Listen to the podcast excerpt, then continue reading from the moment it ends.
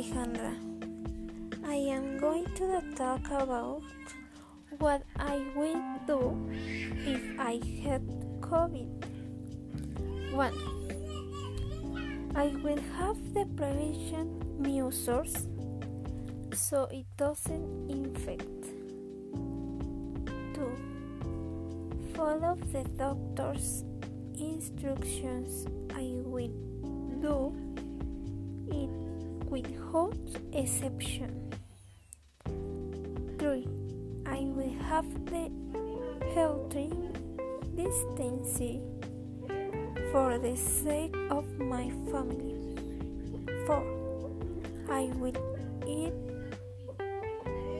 healthy for my speedy recovery. 5.